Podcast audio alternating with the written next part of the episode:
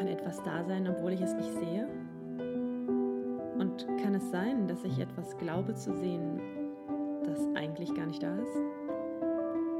Blindspot, was ich von hier aus sehen kann.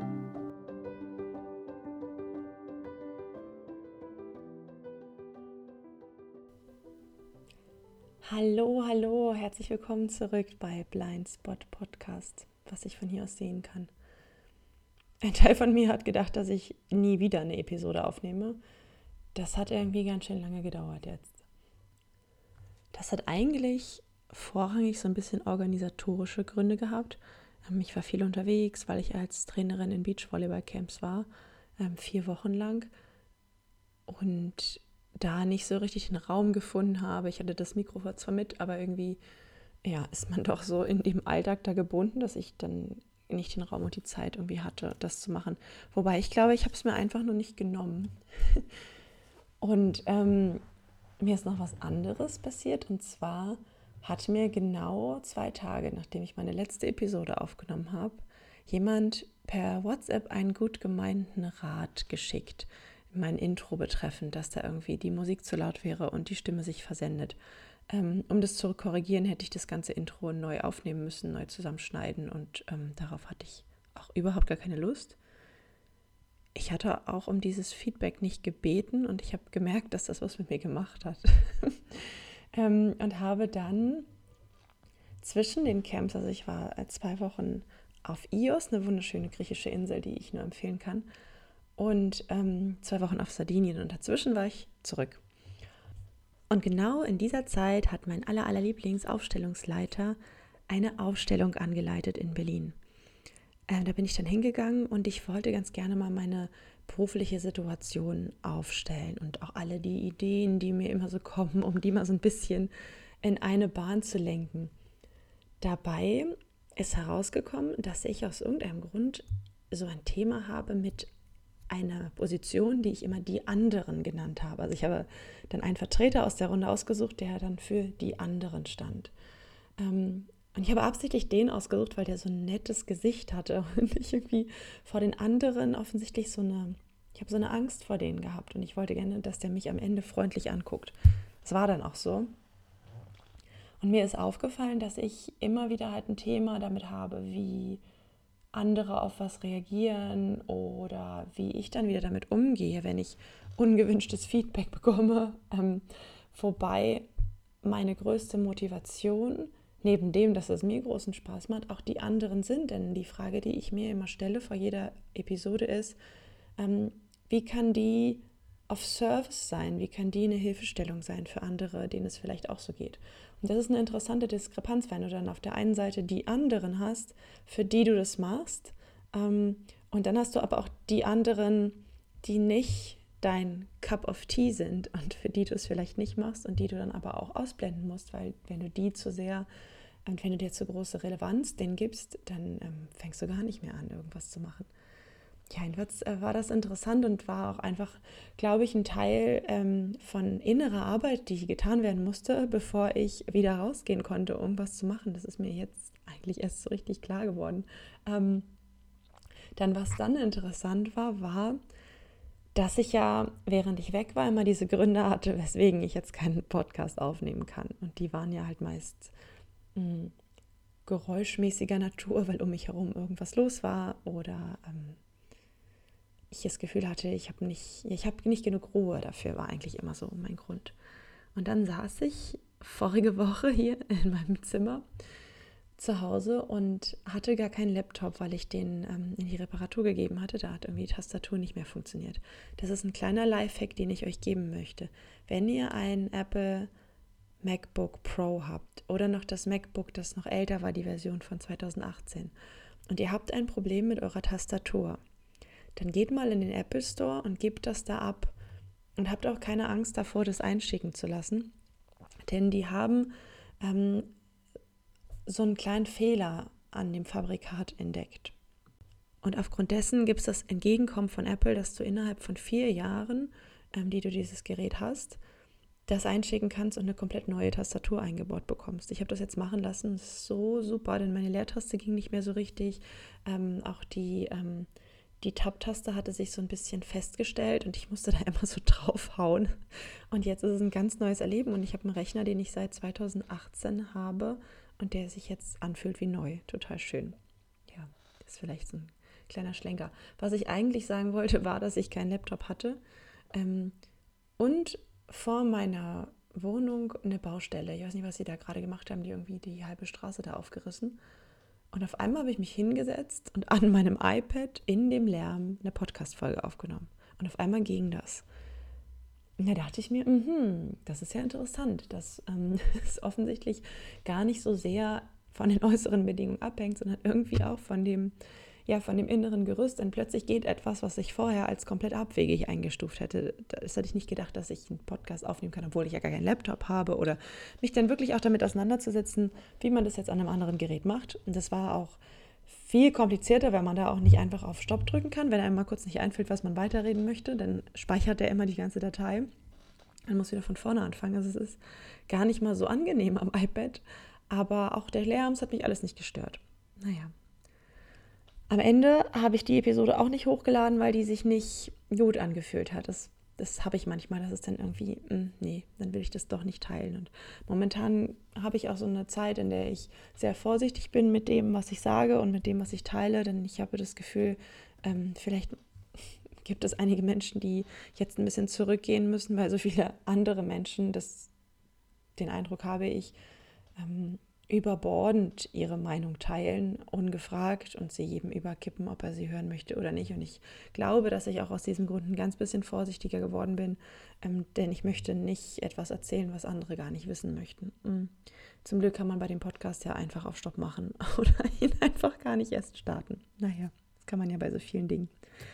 Was mich dann am Ende motiviert hat, doch wieder anzufangen, war ähm, ein Post von einer meiner treuesten Hörerinnen, Diana, die hat ähm, auf ihrem Instagram- und Facebook-Profil etwas über Perfektion geteilt und ähm, hat darauf auf eine Episode von mir verwiesen, in der es um Perfektion ging und um ähm, die Fallhöhe auch von Perfektion oder warum wir diesem Wort vielleicht in unserem Leben ein bisschen zu viel Gewicht geben und hat mich damit an meine eigenen Worte erinnert, was ich ganz schön fand, so dass ich mich jetzt auch wieder ähm, ein bisschen frei davon machen konnte, ja. Genau, und dabei ist mir neulich ein Satz entgegengeflogen. Ich war bei Dussmann. Ich gehe total gerne zu Dussmann oder auch in andere Buchläden. Ich möchte jetzt hier keine, kein Product Placement machen. ähm, das gibt einfach in Berlin in der Friedrichstraße so eine ganz große Filiale und in der kann man sich stundenlang aufhalten und Bücher lesen. Da gibt es auch so gemütliche Sitzecken. Da bin ich einfach gern. Ähm, neulich habe ich mir da ein Buch angeguckt. Ich weiß leider nicht mehr, wie das Buch hieß. Aber in diesem Buch war auf der zweiten Seite ein Satz, der mir so gut gefallen hat, dass ich ihn mit euch teilen will. Und zwar geht er so, glauben Sie nicht, dass der, welcher Sie zu trösten versucht, mühelos unter den einfachen und stillen Worten lebt, die Ihnen manchmal gut tun. Wäre es aber anders, so hätte er jene Worte nie finden können. Dieser Satz stammt aus dem Buch Briefe an einen jungen Dichter von Rainer Maria Rilke. Und der war das Vorwort aus diesem anderen Buch, das ich gesehen hatte. Mit dem Ergebnis, dass ich mir dann nicht dieses andere Buch gekauft habe, sondern ich bin dann ähm, bei Dussmann die Briefe an einen jungen Dichter suchen gegangen und ähm, musste das Buch tatsächlich auch bis Seite 73 lesen, um diesen Satz zu finden. der, ähm, ja, der so, der so eine schöne Erinnerung daran ist, nur weil man jemand anderen mit etwas helfen kann, heißt es ja nicht, dass man das selber die ganze Zeit so hinbekommt. Und auch gerade wenn ich im Coaching mit Menschen arbeite, versuche ich die auch immer daran zu erinnern, dass bei mir auch Sachen schief gehen und bei mir auch nicht immer alles gelingt, nur weil ich in dem Moment den Blick für die andere Person habe. Und wir sind ja sowieso viel besser darin, bei jemand anderes etwas zu erkennen, was wir selber machen sollten oder etwas, was wir vielleicht schon gemacht haben, was uns gut getan hat. Ja, einfach etwas zu erkennen, was der Person helfen könnte. Und uns ist dann natürlich schön, wenn wir es auch schaffen, uns wieder selber daran zu erinnern, dass wir das mal gesagt haben und auch für uns selber anwenden könnten. Deshalb an dieser Stelle ganz lieben Dank an Diana, mich daran zu erinnern, was ich mal gesagt habe und es für mich selber wieder anzuwenden. Hm, denn diese Podcast-Aufnahmen, die machen mir total viel Spaß. Die sind auch immer so ein bisschen Selbsttherapie. Ähm, und ich fand es eigentlich irgendwie schade, dass ich so ein bisschen gefühlt den Zugang dazu verloren hatte. Das ist, meine Mitbewohnerin hat mir irgendwie erklärt bei Ernährungsumstellung, dass man das drei Wochen so durchziehen muss, bis der Körper sich an diese Routine gewöhnt hat. Und ich glaube, dass das auch andersrum so ist, wenn man dann irgendwie drei Wochen eine Sache nicht gemacht hat, die man vorher die ganze Zeit gemacht hat, dann ist die Hürde fast wieder genauso groß wie am Anfang, ähm, zu tun. Das habe ich manchmal auch beim Gitarre üben. Ich habe es jetzt auch drei Wochen tatsächlich ähm, nicht geschafft, meinen Unterricht zu nehmen, weil immer irgendwas dazwischen kam. Und dann ist die Hürde, mich überhaupt ranzusetzen und zu üben, so überbordend hoch, dass ich mir das versucht habe, jetzt in ganz, ganz kleine Teile zu teilen, dass ich wirklich aufgeschrieben habe, okay, ich werde jetzt ähm, einfach nur mal anfangen. Ich werde die erste Zeile von diesem, diesem Lied spielen. Das steht dann auf meiner Liste, damit meine Einstiegshürde so gering ist ähm, und ich es dann auch wirklich mache. ja. Ähm, ich möchte nach diesem überaus langen Intro und der ähm, Erzählung über meine aktuelle Situation möchte ich mit euch über Bücher sprechen. Ich habe ja schon ein bisschen damit angefangen. Ähm, unter anderem gefällt mir dieses Briefe an einen jungen Dichter von Rainer Maria Rilke unheimlich gut. Also das Buch ist nicht von Rainer Maria Rilke, sondern es ist eine Sammlung an Briefen, die Rainer Maria Rilke an einen jungen Dichter geschrieben hat, der ihn mal anschrieb und um Rat und Unterstützung gebeten hat. Und was mir unheimlich gut gefällt, ist, dass ähm, ja die Themen gar nicht unseren so unseren aktuellen gar nicht so unähnlich sind. Und mir gefällt diese Art, ähm, wie unein, uneitel Rainer Maria Rilke ist. Der hat 1902 diesen ersten Brief ähm, von dem jungen Dichter bekommen. Der heißt Kappus. Ich weiß leider gerade gar nicht mehr genau, wie der mit Vornamen heißt. Irgendwo gibt es ja einen so nett von ihm. Er sagt immer, mein lieber Herr Kappus. Franz Kappus, genau.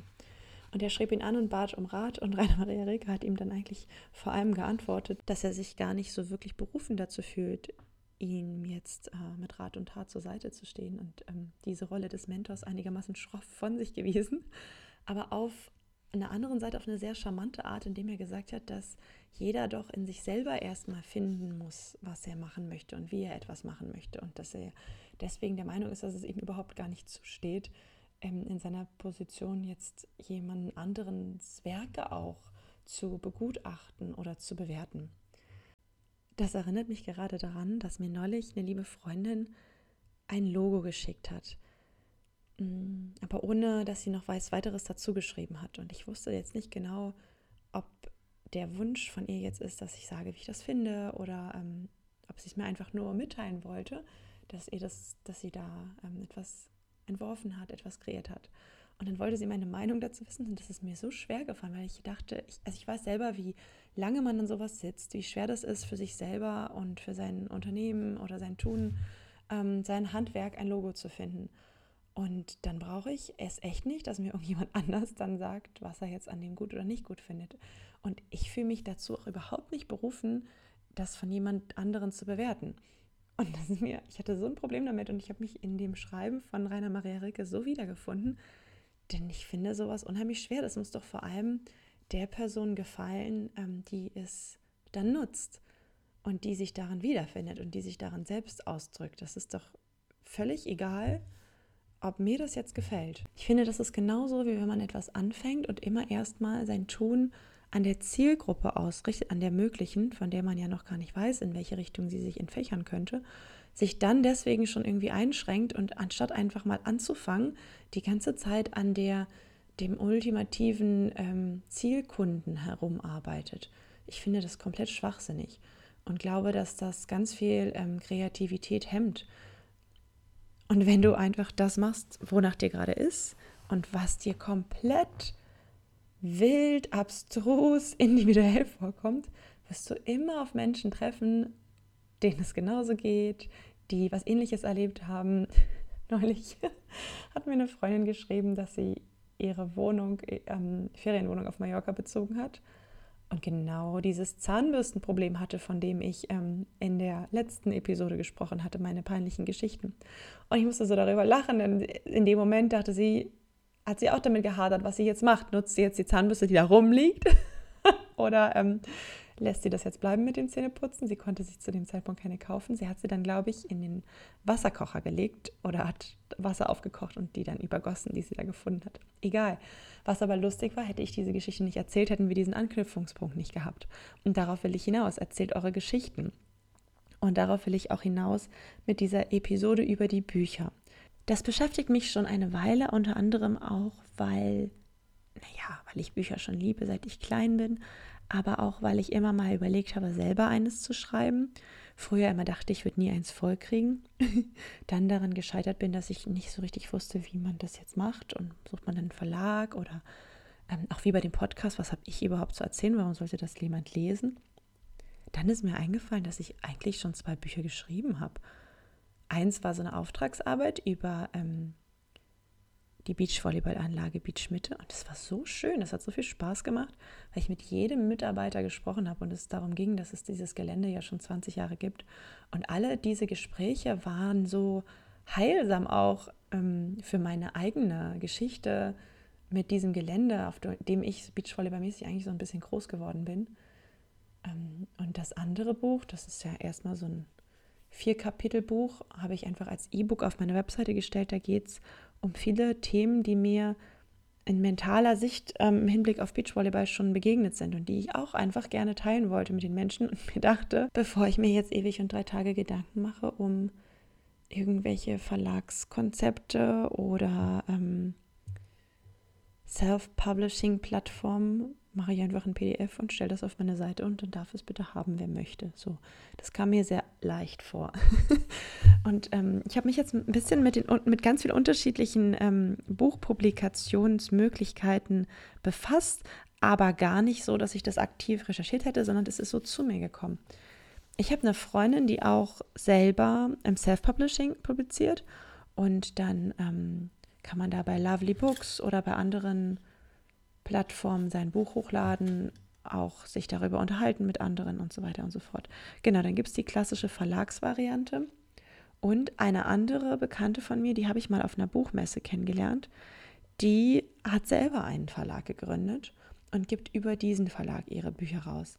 Neulich war ich bei einer Lesung von ihr, die hat mir sehr gut gefallen. Und zwar heißt das Buch Briefwechsel, Stimmungsbild einer viralen Krise. Und es geht um zwei Frauen, die ähm, schon länger befreundet sind und die sehr, sehr konträre Ansichten zu der ganzen ähm, Pandemiesituation haben. Und obwohl sie beide unterschiedlicher Meinung sind, schaffen sie es, sich sehr wertschätzend darüber auszutauschen. Also es ist ein Dialog, der ähm, das aktuelle Bild nicht so ganz widerspiegelt, wie es gerade läuft, aber ähm, eben mal die andere Seite aufzeigt, wie wir auch noch miteinander umgehen könnten. Ich habe das Buch tatsächlich noch gar nicht gelesen. Ich habe ähm, ich habe in der Lesung sind viele Stücke drin und ich hatte einen Auszug auch schon in der Zeitung gelesen. Deswegen, ich kann jetzt gar nicht sagen, wie das ganze Buch ist, aber mir gefällt einfach diese Art, wie sie durch die Welt geht, dass sie selber den Verlag einfach gegründet hat und dann ihr, ihr Buch dann rausbringt, weil es ihr wichtig ist, es rauszubringen. Und ich möchte nicht wissen, wie viel Arbeit dahinter steckt, ne? wenn man eigentlich nur schreiben möchte, noch diese ganzen bürokratischen organisatorischen Themen auf sich zu nehmen, damit einhergehen, einen Verlag zu gründen, ähm, um dann seine Werke rausbringen zu können. Da habe ich großen Respekt vor. Ein anderes Buch, das ich auch gerade lese, ist von Elias Vorpal und heißt Der Wortschatz. Das ist ganz witzig. Ich wollte eigentlich an meinem Vokabular arbeiten, da mir aufgefallen ist, dass ich viel zu hochfrequent die Wörter super und cool benutze und mir dachte, es wäre doch ähm, fabulös, mein Vokabular zu erweitern. Deswegen hatte ich sowas wie Wortschatz tatsächlich gesucht. Allerdings ähm, in der, was ist das, in der Deutsch-Grammatik-Sprachabteilung. Ne? Ich war aber gerade in der Science-Fiction-Abteilung und bin daran so ein bisschen vorbeigelitten, wollte die Treppen hochgehen und bin dann an einem Buch hängen geblieben, das tatsächlich der Wortschatz heißt, stand in der Abteilung der Fantasy-Romane.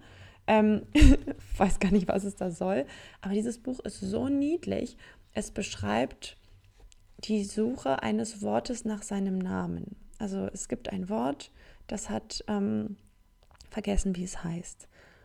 Und dieses Buch ist so niedlich geschrieben, weil es immer ähm, die Wörter halt als ja so vermenschlicht, ja.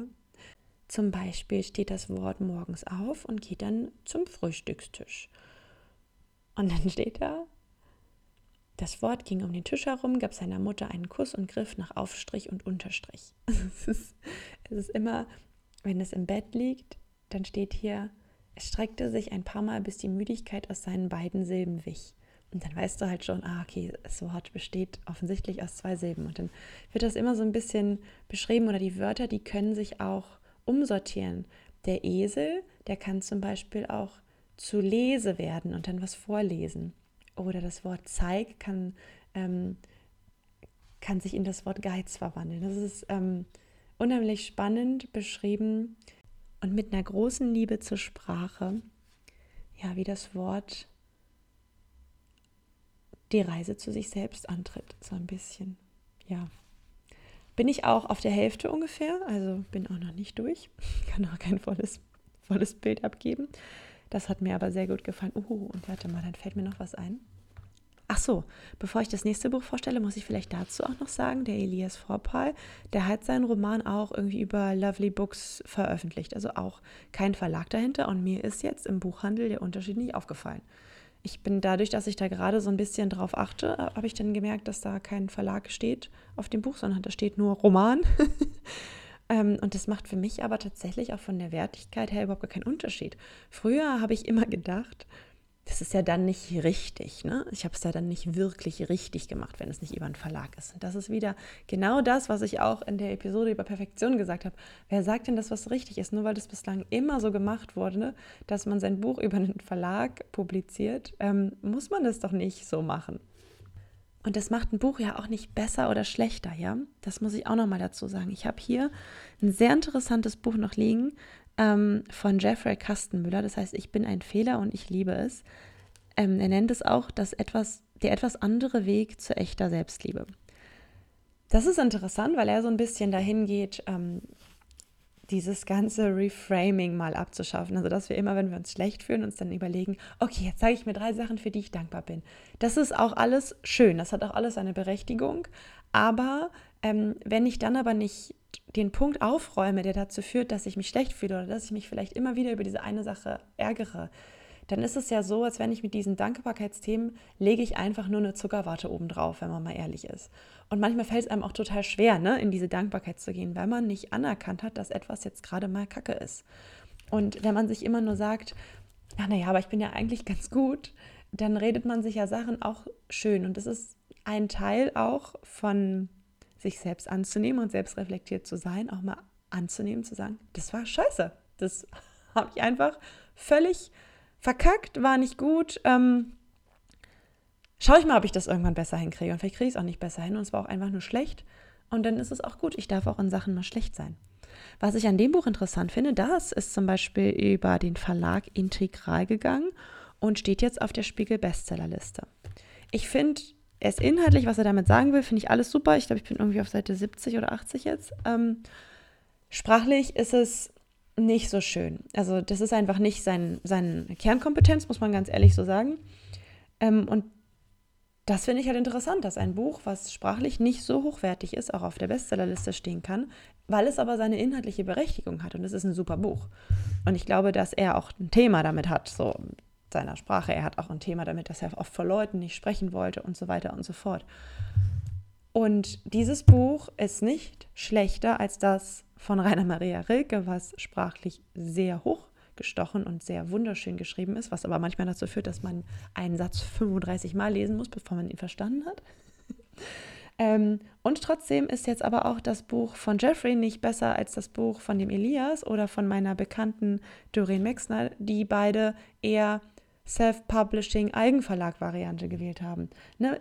Jedes Buch ruft etwas in mir hervor, jedes Buch hat mich auf seine Art und Weise berührt. Ich habe jetzt zum Beispiel eine Passage aus dem Ich bin ein Fehler und ich liebe es. Aus meiner Sicht macht es keinen Sinn, die Arbeitswelt umzukrempeln und Menschen von sinnloser Arbeit zu befreien. Solange sie süchtig nach sinnloser Arbeit sind und gar nicht wollen, dass sie durch Sinnhaftigkeit und echten Fortschritt ersetzt wird. Das fand ich super interessant, weil ich glaube, dass es tatsächlich so ist. Viele Menschen sind so eine Seymours. Die wollen total gerne immer wissen, hm, was sie anders machen könnten oder besser machen könnten. Aber in dem Moment, in dem es dann wirklich daran geht, das zu verändern, überlegen sie sich das nochmal und wollen es eigentlich doch lieber so lassen, denn das wäre viel zu unbequem. Und auf die Leute habe ich keine Lust, sage ich ganz ehrlich. Die immer wieder sich über die gleichen Sachen beschweren, aber es nicht schaffen, mal in sich zu gucken und dieses Rad mal zu drehen und mal zu schauen, was habe ich denn eigentlich selber damit zu tun, was hier gerade bei mir passiert. Und es ist wirklich alles nur von außen reingegeben. Dazu passt auch eine Passage gut. Ähm, dieses Kapitel nennt sich Blindes Entladen. Okay, pass auf. Blindes Entladen passiert, wenn Menschen angesichts von Negativschlagzeilen oder schockierenden Berichten ihren lange angesammelten Dampf ablassen können. Könnte sein, dass das aktuell passiert, oder? Und weiter. Den meisten Menschen ist nicht bewusst, dass sie negativen Input von außen nutzen, um ihrer eigenen Negativität Luft zu machen. Beobachte ab dem heutigen Tag die Menschen mal genauer und du wirst diesen Moment der Entladung sehen können. Und wenn du es in anderen sehen kannst, fällt es dir vielleicht leichter, diese Momente auch bei dir selbst zu erwischen. bei mir sind das immer diese Momente, wenn ich schon so ein bisschen spüre, dass ich schlechte Laune habe. Aber noch nicht so ganz, dass es mir bewusst ist. Es ist so ein, ich nenne es mal so ein untergründiges Gegrummel, ja. Und dann ähm, habe ich eine Diskussion mit meinem Freund. Und dann kommen alle möglichen Sachen, die mich ja schon ach so lange stören. Und die entlade ich dann in diesen einen Moment Inzwischen erkenne ich das. Das finde ich, bin ich schon ganz froh drum. Früher hätte ich mich dann stundenlang streiten können, bis ich dann irgendwann mal gemerkt hätte, okay, ähm, es ging mir schon vorher so. Und es kann auch sein, dass es gar nichts mit dir zu tun hatte. Und es kann auch sein, dass es mit gar niemand was zu tun hatte, sondern dass es einfach, ich, ich gerade irgendwas Seltsames aufgenommen habe, was Komisches fühle, was ich gar nicht fixen muss, sondern ich fühle mich einfach so. Und das ist jetzt vielleicht nicht der beste Zeitpunkt, um ähm, raumgreifende Diskussionen zu führen oder wegweisende Entscheidungen zu treffen diese Erkenntnis bin ich dann immer ganz froh. Mm. Und was ich auch wichtig finde, ist nicht immer gleich perfekt sein zu wollen. Ja, da haben wir es wieder. Ähm, und sich nicht gleich zu verurteilen deswegen, sondern das passiert einfach und ich muss auch nicht immer in meinem Happy Self die ganze Zeit sein und ich kann mich auch mal daneben benehmen. Ich glaube, das Wichtigste finde ich, dass man ähm, sich das eingesteht und das auch anderen gegenüber gesteht. Ach, da fällt mir gerade ein gutes Zitat ein, das hatte David in seiner Instagram-Story gestern gepostet. When you're wrong, admit it. When you're right, be quiet. Das zielt so ein bisschen darauf hin, dass wir viel zu selten zugeben, wenn wir uns getäuscht haben.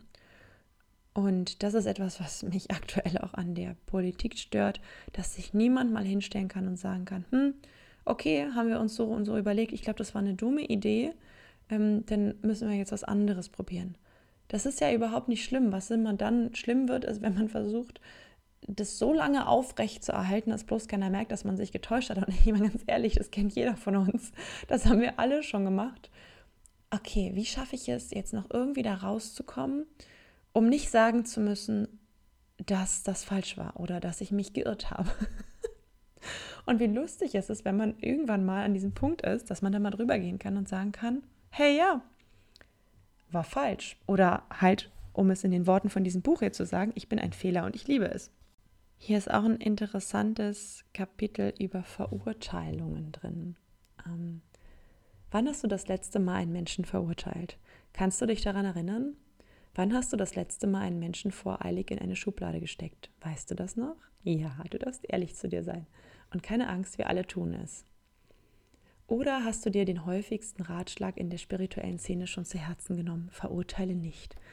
Es vergeht kein Tag, an dem ich nicht irgendwo in den sozialen Medien lese, dass wir jegliche Form von Verurteilung stoppen sollten. Verurteile nicht und nimm jeden Menschen so, wie er ist. Klingt wie ein Allheilmittel für viele unserer Probleme, oder? Ich verstehe die Intention hinter diesen gut gemeinten Ratschlägen und ich bin auch der Meinung, dass Schubladendenken für viel Schmerz auf der Erde verantwortlich ist. Doch Verurteilung zu stoppen, ohne sich zu fragen, warum wir überhaupt verurteilen, macht die Sache nur noch schlimmer bewusst aufhören zu verurteilen, während du unbewusst damit weitermachst, macht die Sache ebenfalls nicht besser. Es macht sie gefährlicher. Hast du schon mal einen Menschen so schnell und voreilig verurteilt, dass du überhaupt nicht darüber nachdenken konntest? Erst viel später ist dir aufgefallen, dass du es getan hast. Ein Teil von dir war froh, dass keiner deine Gedanken hören konnte. Warum passiert das manchmal so schnell? Warum haben wir darüber so oft keine Kontrolle? Es gibt wahrscheinlich viele Theorien und Gründe dafür. Traumatische Erlebnisse, deine Vergangenheit, ein verletztes Ego oder was auch immer. Alle Gründe spielen sicherlich irgendwie eine Rolle. Was aber wäre, wenn wir nicht anders könnten, als andere zu verurteilen? Was wäre, wenn du gezwungen bist, andere zu verurteilen? Was wäre, wenn du sie verurteilen musst, um gesund zu bleiben? Ich weiß, was du jetzt denkst, jetzt dreht er komplett durch. Ich muss verurteilen, um gesund zu bleiben? Bevor du mich für diesen Satz verurteilst, versuche ihn auf dir landen zu lassen. Es ist konträr zu dem, was du vielleicht gelernt hast. Wenn Verurteilung die Wurzel allen Übels ist, wie kann sie mich gesund halten? Ich gehe sogar eine Stufe weiter. Ich glaube, dass Verurteilung dich heilen kann, wenn du es richtig machst. Und nochmal zurück zur Frage, warum verurteilst du? Hier ist meine Theorie. Vielleicht verurteilst du, weil dich etwas, das tief an deinem dunklen Ort liegt, von innen heraus dazu zwingt, damit du zusiehst, was du weggesperrt hast. Ich lese es nochmal, ja? Vielleicht verurteilst du, weil dich etwas, das tief an deinem dunklen Ort liegt, von innen heraus dazu zwingt, damit du siehst, was du weggesperrt hast. Wann verurteilen wir am meisten? wenn wir überfordert, energielos, gestresst, genervt oder einfach müde sind. Mit anderen Worten, wir verurteilen am meisten, wenn wir schwach sind. Oder? Wenn wir nicht genug Kraft haben, die Tür zum Keller zuzuhalten, wenn wir die Kontrolle über uns verloren haben. Den Großteil unseres Tages sind wir so erfolgreich darin wegzusehen und das, was wir nicht sehen oder fühlen wollen, runterzudrücken. Ich war ein Meister darin und wahrscheinlich bin ich das heute noch. Wir sind alle professionelle Unterdrücker.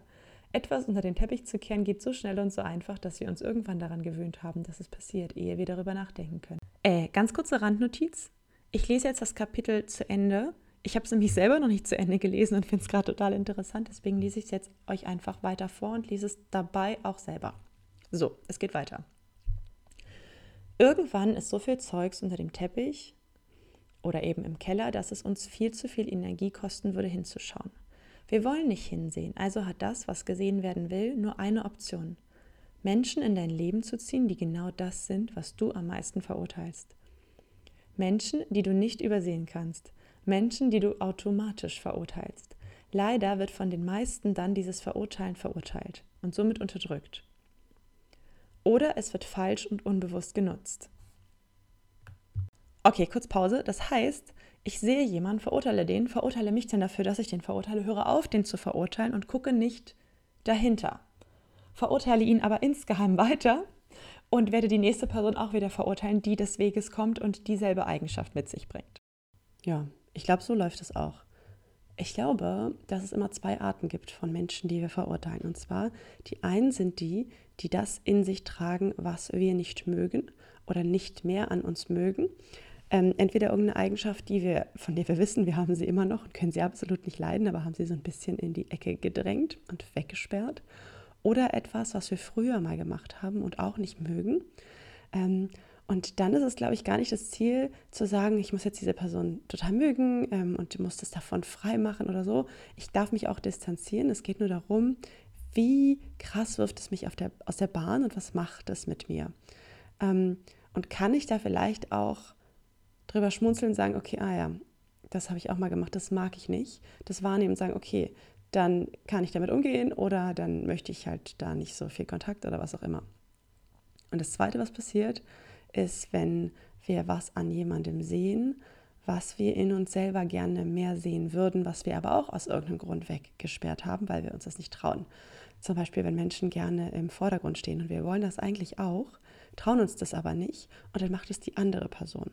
Oder wir wünschen uns mehr Freiheit, räumen uns das aber selber nicht ein und sind dann sauer auf jemand anderen, der sich das erlaubt. Das passiert auch total häufig. Und da ist es halt auch wieder dieses Ding, ne? du kannst dich darüber ärgern und das kann auch wirklich stimmig sein. Das war vielleicht ein komischer Kontext. Ähm, die Person hat sich für deine Verhältnisse seltsam benommen oder was auch immer. Aber wenn ich dann nicht schaffe, den Spiegel wieder ähm, auf mich zu richten und zu suchen, warum mich das so stört und was da vielleicht bei mir das Thema ist, was ich vielleicht noch mehr leben kann, dann ist blöd. Und dann komme ich da nicht weiter, weil ich dann immer wieder im gleichen Saft rühre. So, ich finde auch, es geht gar nicht darum, völlig zen-mäßig immer irgendwo zu sitzen und gar keinen mehr doof zu finden oder zu verurteilen, sondern eher immer zu gucken, okay, finde ich an mir auch doof. Ja. Mhm. Naja, spannend. Ähm, ich mag es auf jeden Fall, diese vielen Bücher gerade zu lesen. Das macht unheimlich viel Spaß. Und ähm, ja, werde weiter meine Eindrücke mit euch teilen. Ich habe hier noch so ein schönes etymologischer Gossip heißt es. Das kommt als nächstes dran. Darauf freue ich mich schon.